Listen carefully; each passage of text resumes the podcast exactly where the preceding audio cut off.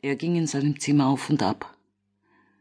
In dem kleinen Zimmer mit einem Fenster, durch das nicht viel Licht herein konnte, weil die dunkelgrünen Vorhänge zu beiden Seiten herunterwallten.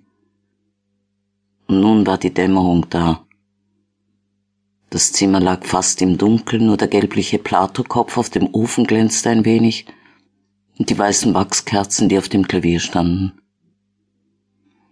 Er dachte darüber nach, ob er all die Empfindungen, die jetzt in ihm waren, einfach Glück nennen durfte. Nein, Glück nicht. Es war zu viel Sehnsucht in ihnen und zu viel Ungewissheit. Aber jene Stunde gestern, das war doch Glück gewesen. Wenn er diesen einzigen langen Kuss, auf den dann kein Wort mehr gefolgt war, mit dem sie ihn allein zurückgelassen hatte, als wäre jeder Laut Entweihung, wenn er den mit irgendwas vergleichen wollte, so musste er an eine Zeit zurückdenken, wo er fast noch ein Knabe war, an stille Spaziergänge mit einem blonden Mädel auf einsamem Waldweg und an das Ausruhen auf den Bänken, wo er ihr dann die Wangen und die Haare streichelte. Ja, etwas Keusches und Süßes war das gewesen.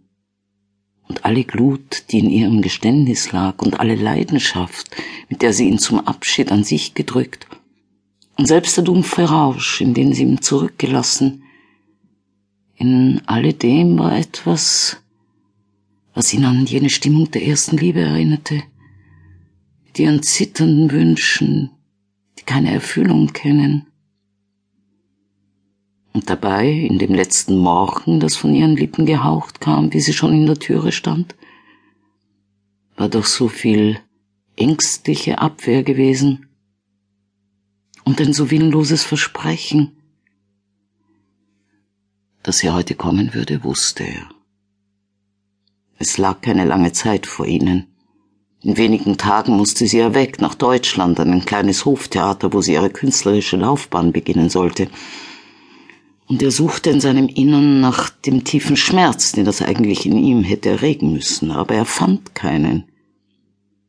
Vielleicht war das eben das Schöne, dass die ganze Geschichte sich nicht so ins Ferne und Angstvolle verlor, sondern dass das Ende klar und bestimmt vor ihm lag. Dass sie ihn so lange warten ließ, war ihm fast angenehm, Sie musste kommen, wenn es ganz dunkel geworden war und die Kerzen dort am Klavier brannten.